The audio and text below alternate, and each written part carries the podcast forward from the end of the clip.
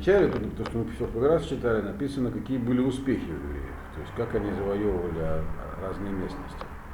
А потом, вот сейчас мы начнем читать, другая сторона, то есть что, что не успели завоевать, по каким причинам, и, а, после, а потом будут описаны последствия того, что не успели завоевать. Из-за, из-за того, что не все завоевали, дальше начались всякие проблемы. Если только я напоминаю, что когда Моше Рабейну давал, получал Тору, то есть ему там была дана заповедь завоевать всю землю, и он ее передал, эту заповедь евреям.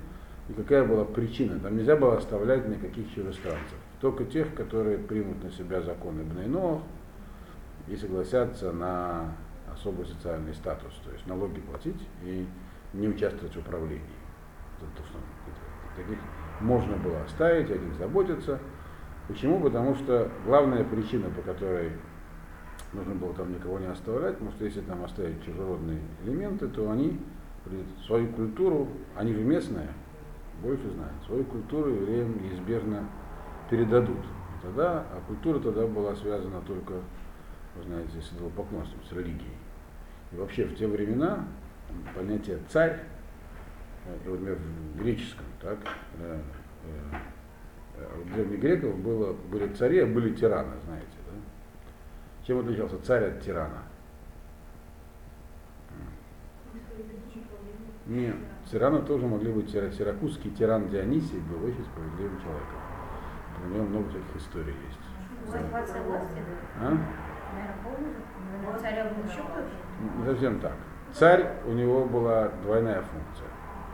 Он был и политическим, и религиозным главой. То есть он был главой культа.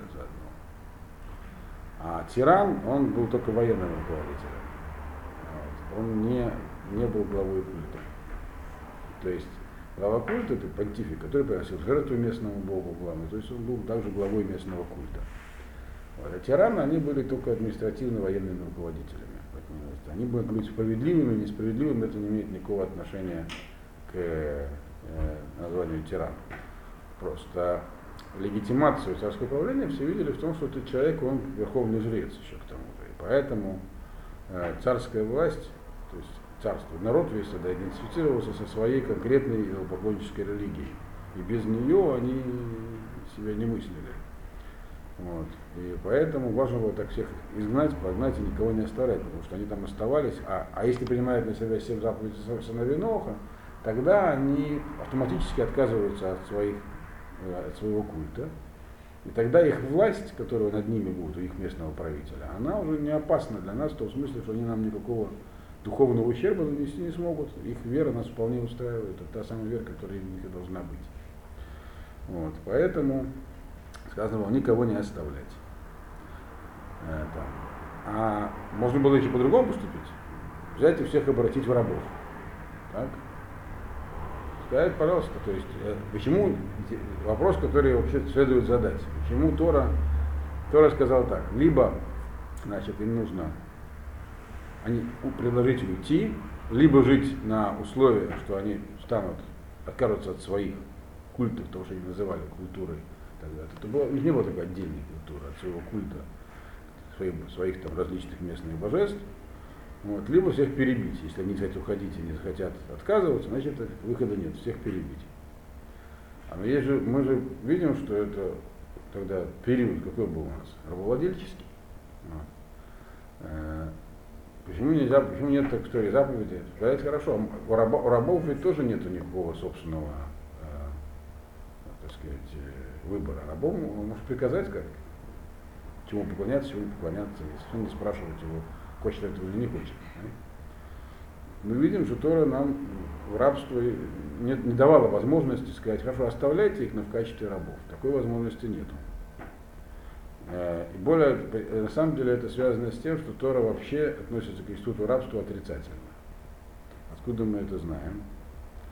Потому что в Торе есть заповедь, которая в прошлом недельном разделе, кстати, была, которая говорит, что если тебе перебежал раб, чужой, не, даже который не, не, не имел статуса Эвид Кнани, то есть он не был королевским рабом, то есть тем рабом, который показался в собственности евреев и принял на себя, э, прошел такой как бы гиюр, его, у него есть свои особенности. Обычный раб, которые владели там где-нибудь какие-то морей. Убежал, пошел, пошел в землю Израиля, его запрещается выдавать обратно его господа, хозяину. Вообще собственность нужно возвращать чужую. Э, вопрос, что не еврею не обязаны возвращать собственность. То, что потерялось, в общей ситуации, что сразу упало, то пропало. Тора говорит, что евреи обязаны вернуть, хотя это и неестественно. Но, а, но, но тем не менее, и Мишум Даркей Шалом, то есть из-за того, что были мирные с людьми, обязаны возвращать также и не евреи. На, на, на практически. А вот раба нельзя возвращать и, и нельзя его порабощать, нельзя предоставлять убежище. Это написано в прошлом недельном разделе. Даже если это был еврейский раб, то есть не раб еврей, а раб еврея, который жил э, за пределами земли Израиля, если он попал в землю Израиля, его тоже не возвращали его хозяин. Он вообще выходил на свободу и становился обычным евреем, потому что он уже проходил гию. То есть Тора признает институт рабства, поскольку он существовал в мире, его трудно не признавать, но она не считает его приемлемым изначально. Причины этого, они многообразны, то есть мы сейчас не ходят на философических обсуждениях. Поэтому опции поработить местное население не было, э, хотя так, в общем, поступали в основном все завоеватели в то время. Эту опцию нам Тора не предоставляет.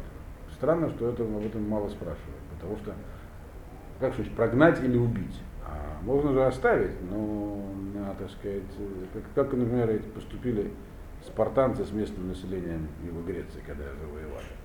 Они их не прогоняли не убивали, они их превратили в рабов, все.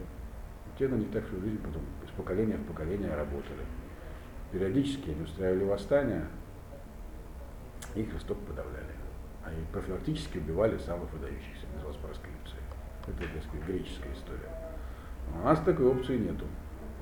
Потому что беззаконно убивать нельзя никого, рабов не рабов, за убийство раба э, уголовная ответственность, включая смертную казнь. То есть с самого начала Тора относится к институту рабства в соответствии со своим временем. Это, кстати, одно из доказательств того, что Тора это не некий сборник легенд, написанных на основании тех э, людей, которые бродили народно в то время. Потому что тут явное отношение к основному такому вопросу того времени, отношение к рабам, он не соответствует тому времени, которое, которое тоже было получено. Он из другого времени. Вот, поэтому выбора не было. Надо было как-то их оттуда всех убрать. Значит, и земля должна была быть завоевана, все, кто там остался, должны были быть изгнаны. Значит, мы остановились на посуке, где говорилось про построение Ешивы в, Кириац, в городе Кириацефер. Это э, сейчас мы на посуке Юдзай, то есть 17-й посук первой главы. Значит, где продолжается рассказ о том, что они дальше сделали. То есть, когда, э, после того, Кирацефер был завоеван, там от Нельбен к нас открыл Ешиву, написано, Иуда продолжал завоевание. Ваилех Иуда и Шимон, и пошел Иуда вместе с Шимоном, своим братом, и нанесли поражение каноньянам. Каноньянам, там все были каноньяне, но эти каноньяне сидели, сидели в Цфате. Это не имеется в виду Цфат, который сегодня Цфат, который находится в Галилейских горах, это какой-то другой город на юге. Значит, э, в Хримота, значит, они этот город Хермом, то есть уничтожили все, что там было, и назвали и переименовали его. То есть этот город был полностью стер с лица земли, чтобы там, там, чтобы не осталось ни следа от их идолов, культов и прочего, и назвали его Харма. Харма это от слова разрушение, то есть то, что на месте разрушено построено то есть сделали новое поселение. Это было правильно. Потом написано Вилкот Иуда эт Аза, осадил. Алкот не обязательно означает, что захватил окончательно, это другое слово. Азу, Аза это Аза, которая сегодня Аза. Где сегодня живут арабы. Сектор Газа, то, что по-русски называется. На иврите называется Аза. Тогда там жили э, в том числе филистимляне, Плештим. Сегодня его назвали палестинцами, значит. Э, и границу ее, то есть имеется в виду э, районы, прилегающие к ней, и Ашкелон, Ашкелон, который и сегодня Ашкелон, там, кстати, много, там большой археологический парк разных периодов раскопки, там интересно очень смотреть. Вот. Там есть несколько местах, но самое главное на побережье красивый. Там, там римский. Значит, Ашкелон это тоже был филистимский город. И границы его, то есть прилегающей территории, и Крон. Крон это тоже был город филистимлян. Мы знаем, однако, что в дальнейшем эти города снова оказались здесь написано, они их захватили, но этот захват, очевидно, не был полным. То есть они потом оттуда ушли. А это, было, это не входило в колено Иуды, это Иуда выполнял свои обязательства перед Шимоном. Там должно было быть колено Шимона. Что впоследствии их потеряло все эти места. Но это еще полбеды, что они потеряли. Они все-таки выполнили заповедь и захватили. Значит, дальше написано, вроде бы непонятно, зачем так подробно перечисляется, почему разные слова все время употребляются до, для обозначения всех этих захватов. Написано дальше, в Ашем от Иуда, в Ираш Эдагар. И был Ашем с Иудой, в Ираш Эдагар.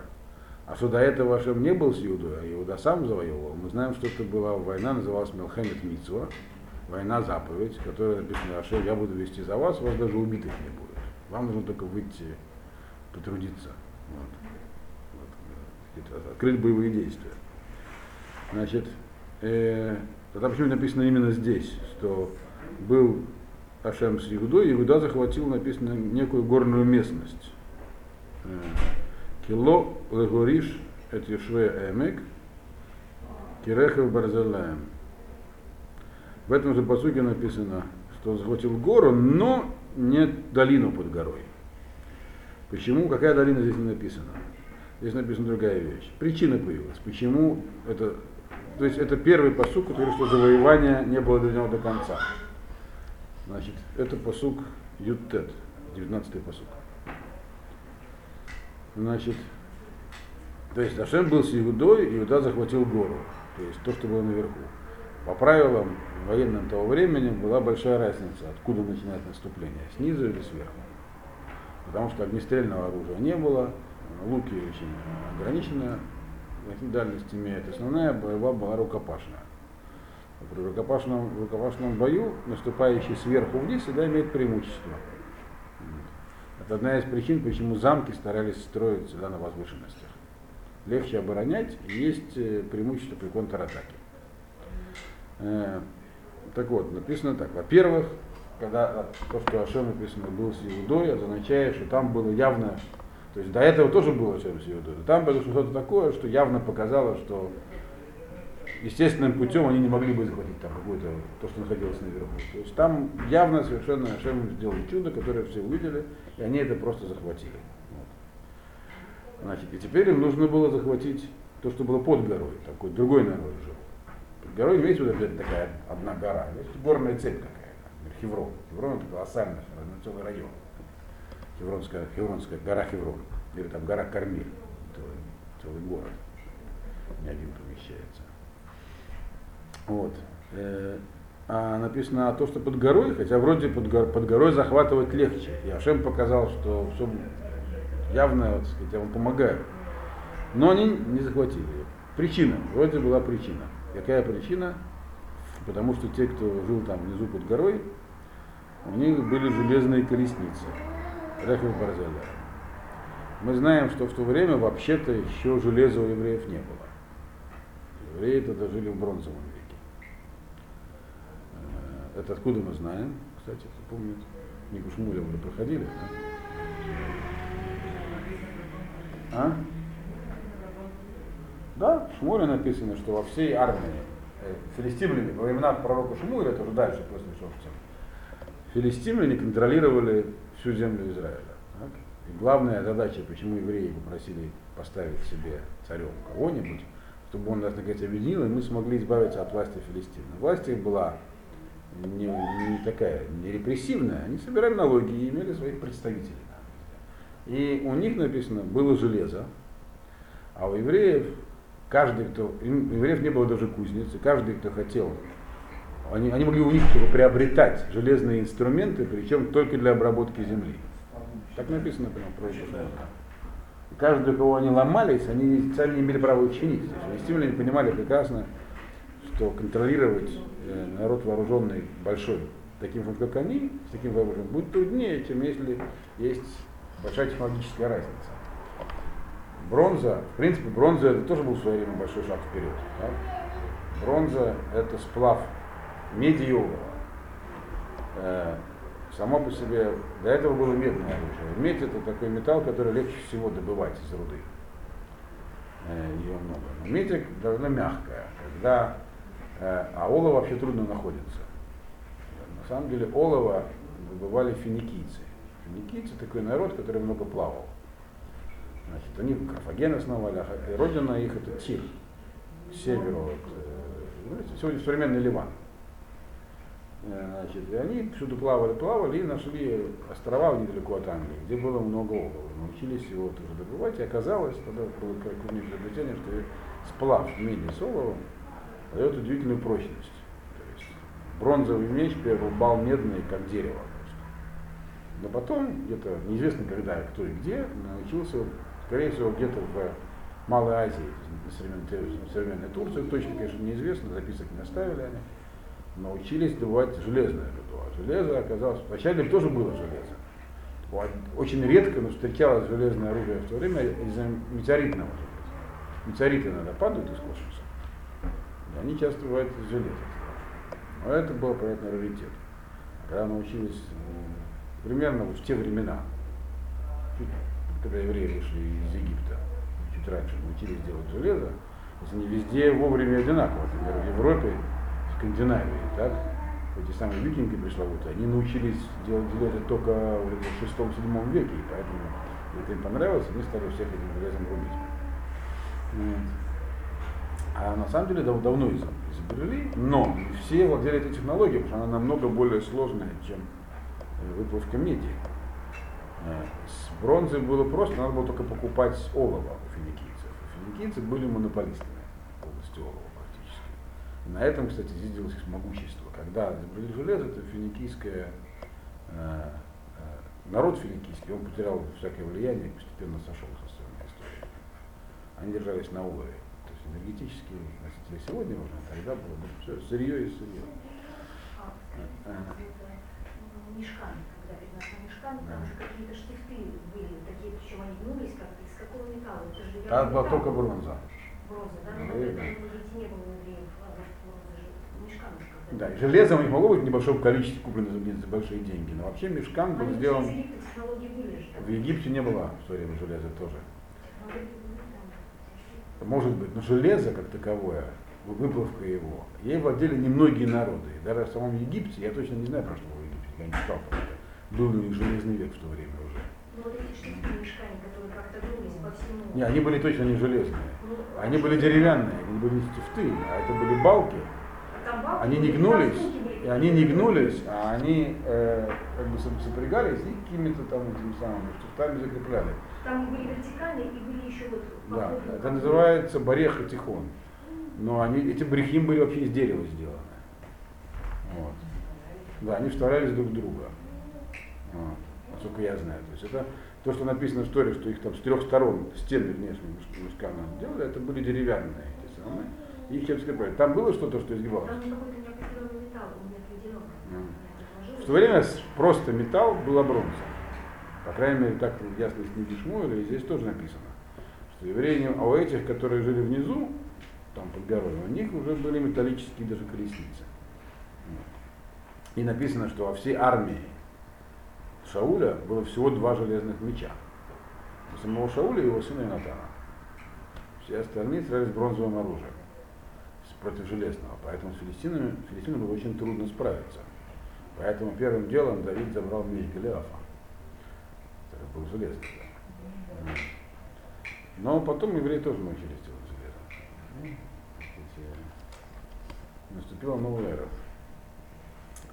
Так вот, то есть это был период, когда еще не у всех было железо. Оно уже было известно людям. Вот поэтому, и вроде бы получается причина уважительная. Если у этих внизу есть железо, причем не только у них, получается, было много железа. У них не только мечи были железные, а у них были железные даже колесницы.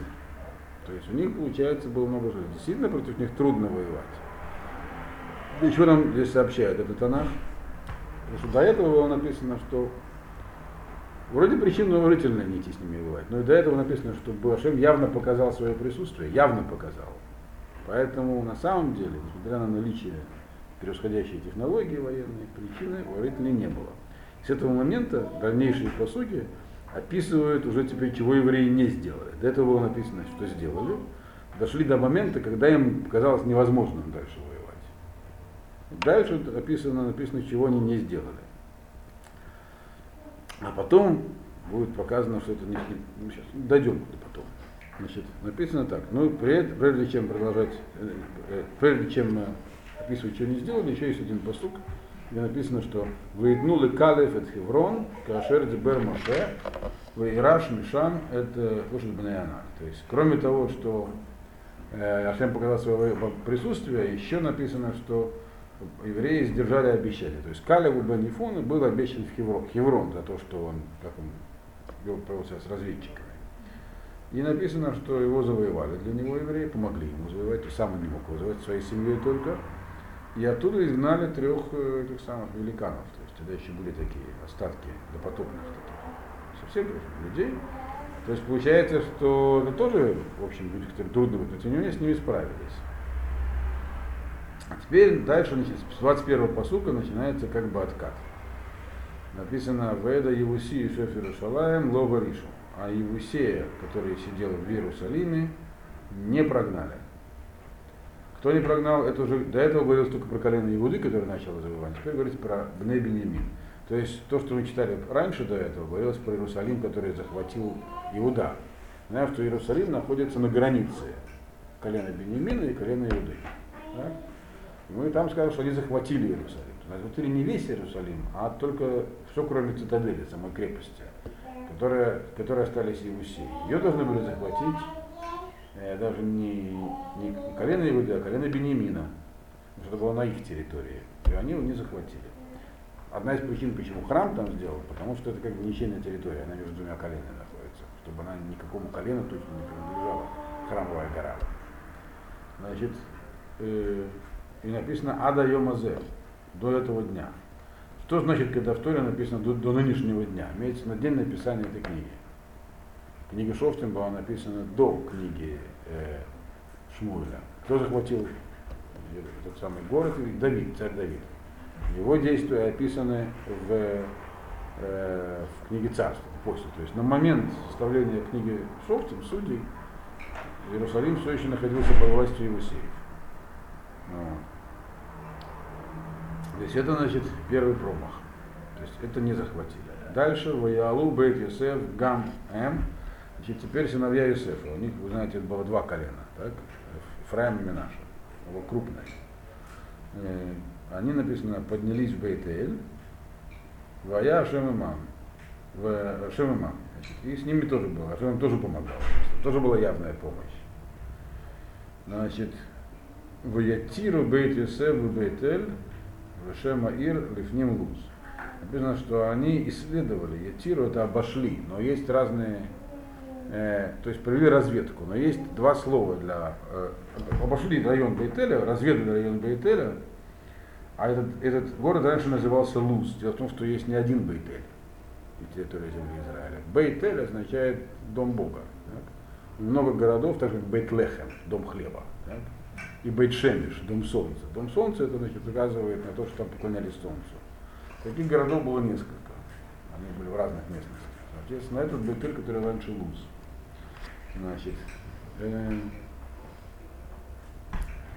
и он находится,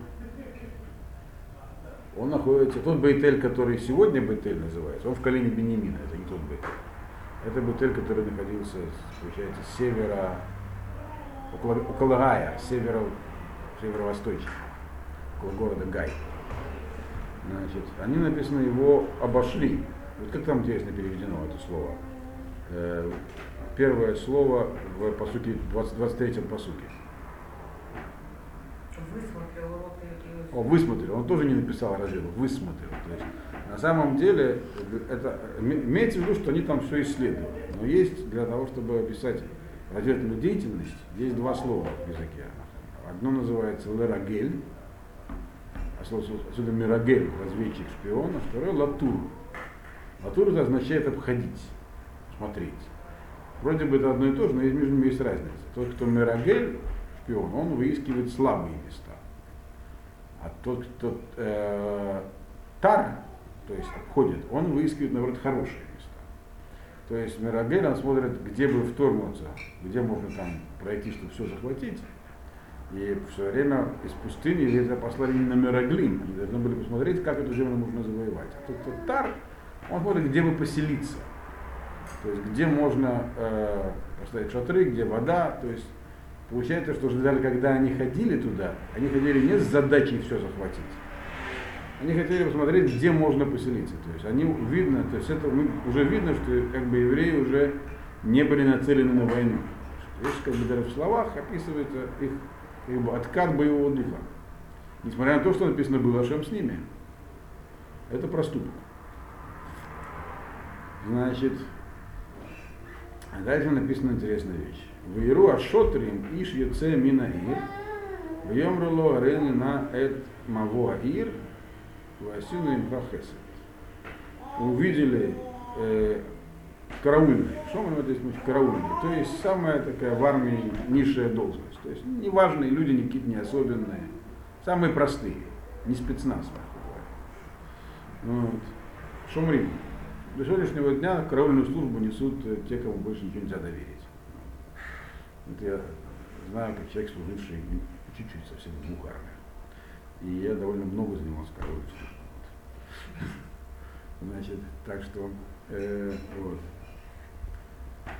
Э, эти вот самые караульные увидели, э, пусть пока все ходили там, что-то исследовали, где бы здесь поселиться, чтобы не воевать уже с этим городом, они видели, как человек вышел из города. Э, и, естественно, его захватили и сказали ему, это вообще не входило в их обязанность, что это шумрим, это самые такие простые солдаты. То есть они дали просто стеречь свой лагерь, что пока все ходят в разведку, чтобы туда не, нагрянули внезапно вражеские силы. Они его захватили, тем не менее, и сказали, ну-ка покажи нам, как войти в город. Покажи нам вход в город. Имеется в виду не главные ворота, их так было видно, а некий секретный вход.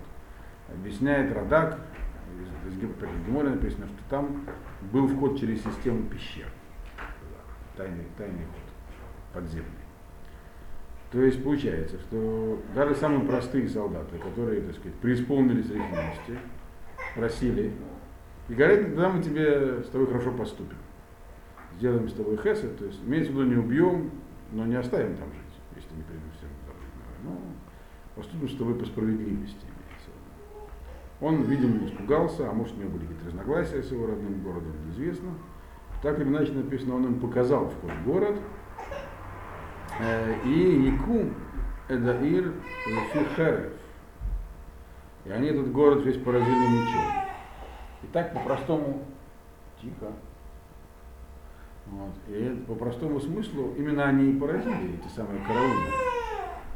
То есть караульная рота, которая, повторяю еще раз, можно доверить только самые простые вещи. Стоять с ружьем, говорить, что это идет. И то с трудом.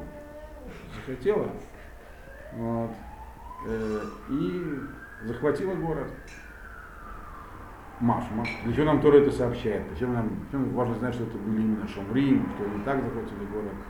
Что на самом деле для, так сказать, прекращения похода не было оснований. Вот Ашем был с ними, и все пошли смотреть, где вы поселиться, а остались простые солдаты. И когда они захотели, они захватили город. Нашли подземный ход и захватили его. Все. А и Тора сообщает нам важную информацию тоже, Э, а этого человека и всю его семью сюда отослали, он ушел. То есть его действительно не тронули, так обещали. Он ушел в Эредзахитим э, и построил там город, назвал его Луз.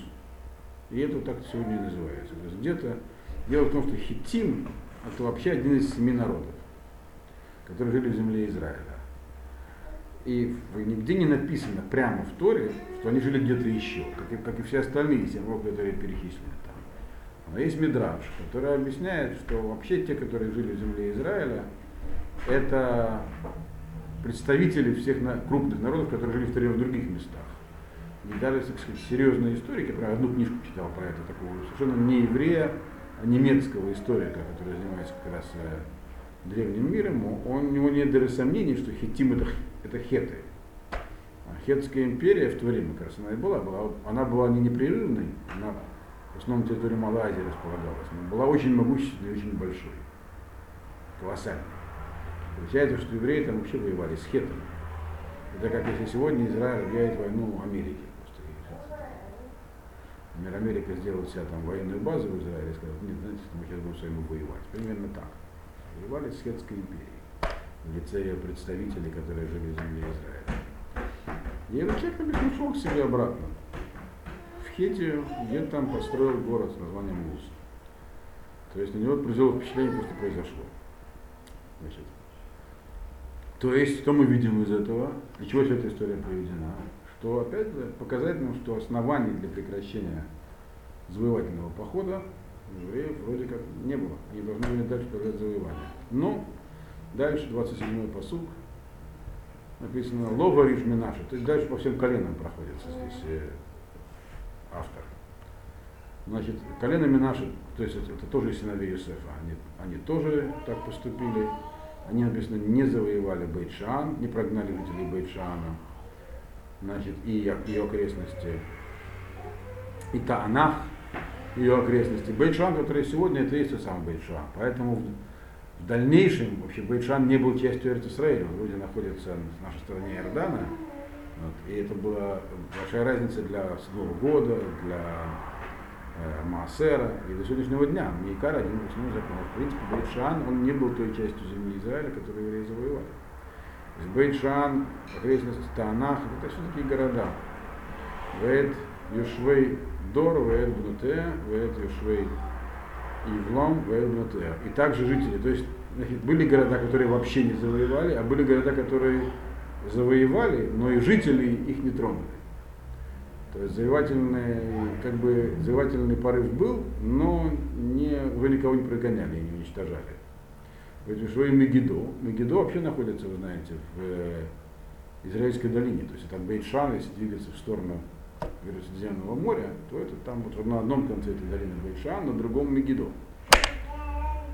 Почему-то христиане считают, что это есть тот самый Армагеддон. Не знаю, в чем там дело. Но это такое место Магеддон. Его там раскопали сейчас, там, там тюрьма находится. Даже на территории тюрьмы много чего нашли.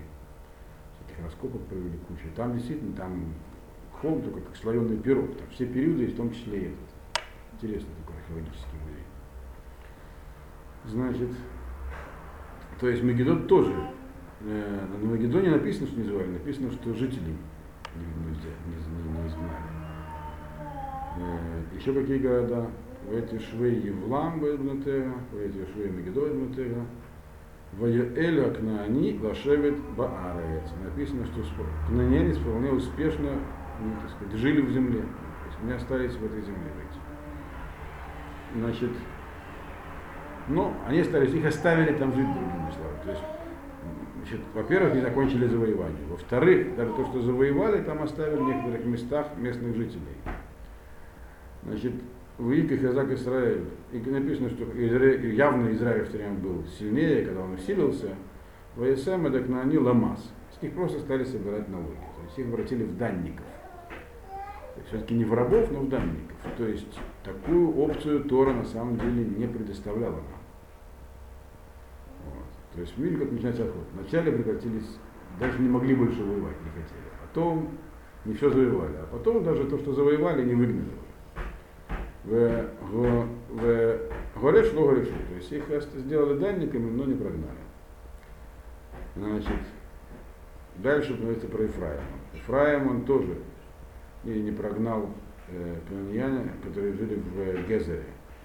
Э, и написано, тут же дальше написано больше, написано еще одна вещь, которая раньше не была написана. И канонияне жили среди них в Гезере. То есть до этого написано было так, они оставили их, видимо, все это поэтапно. Так? А до этого не, не оставили, но те жили сами по мы с них собирали налоги. Сложная фраза. Здесь написано вообще среди вместе стали жить. В Гезере написано, они были среди них, среди сыновей Ефраима в Гезере. Теперь Зулун тоже не совсем правильно поступил. Написано Зулун, но Китрон от Юшвей, Говоришь, Китрей, Юшвей Китрон. Бейт Юшвей Нахалай, Вешек на ним Кирбо, в Юламас. А он их оставил тоже жить рядом с собой и платить налоги. Значит, Ашер, Ашер тоже не был на высоте. То есть все коленом. Он не прогнал э, Гешвей Аку, жителей Аку. Аку решили, что тебя проблема, там половина арабов. Но Аку еще в Геморе написано, что только половина Аку была завоевана и придержала земли Израиля. Кроме жителей Аку, он еще и кого не прогнал? Жителей Цидона. Цидон вообще находится северно, на территории Ливана, но он тоже был завоеван евреями, их оставили. А, а? Не очень. Да, и, ну, несколько десятков километров, я точно не знаю. Вот э, Ахлав и Ахзив это места, которые находятся между Ако и Сидоном. И еще написано Афик. Но Афик находится намного южнее. Афик это сегодня там тоже национальный парк, э, э, парк Ерден называется, и там дворец Ирода. Интересно. То есть все эти места перечислены и Рахов тоже. Все не были завоеваны.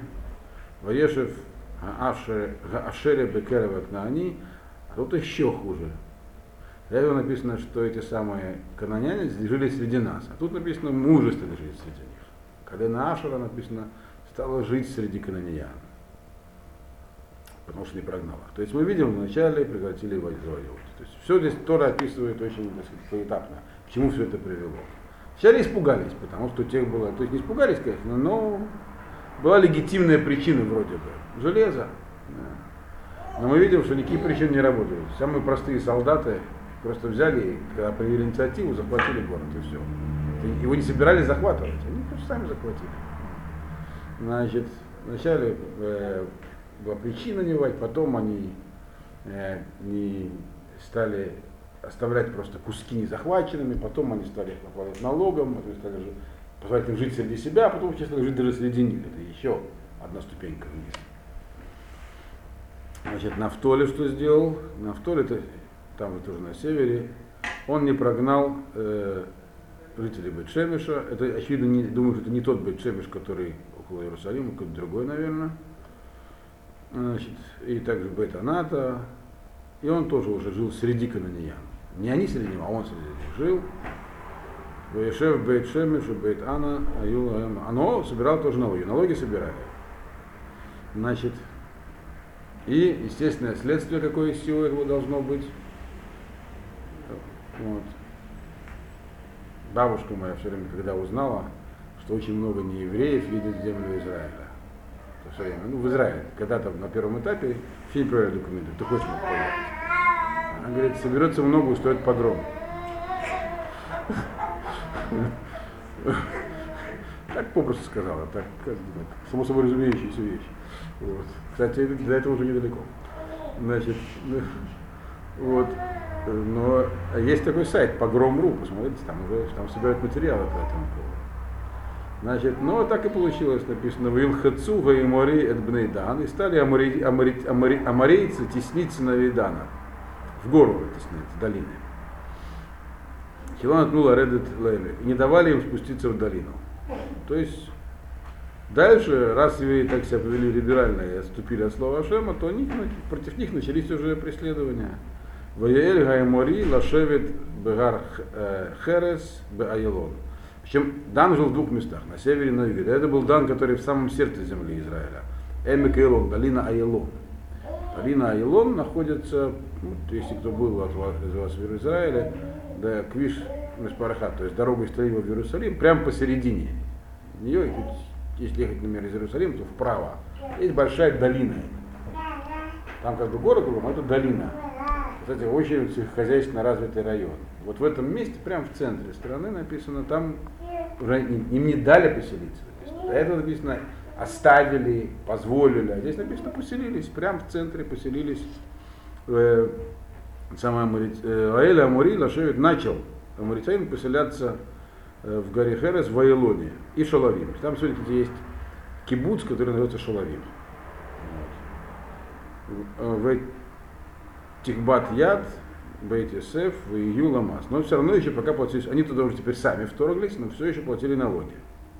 Гвуля Мари, Мимале Акравим, Мяселу Мала. И значит, была граница этих амаритян, где они расселились. То есть мы видим, здесь были заложены в этой главе, мы на этом закончим эту главу, мы закончили эту первую главу, заложены были все предпосылки дальнейших неприятностей, которым посвящена дальнейшая книга Шовча. А неприятностей будет много. То есть, во-первых, евреи позволили им остаться. Пока неприятности, которые мы видим, были материального свойства. То есть, наконец написано, что они раз, раз так осмелели и начали теснить. Но главное, чего боялся Всевышний, когда его, их надо удалить, это то, что мы за ними пойдем. А мы уже стали жить среди них. И мы видим, что в дальнейшем евреи подверглись разным искушениям и не, в случаях перед ними не устояли. Это дальше. То есть нужно выполнять приказы буквально. Сказано всех убить. Значит, всех убить. Значит, вопросы есть?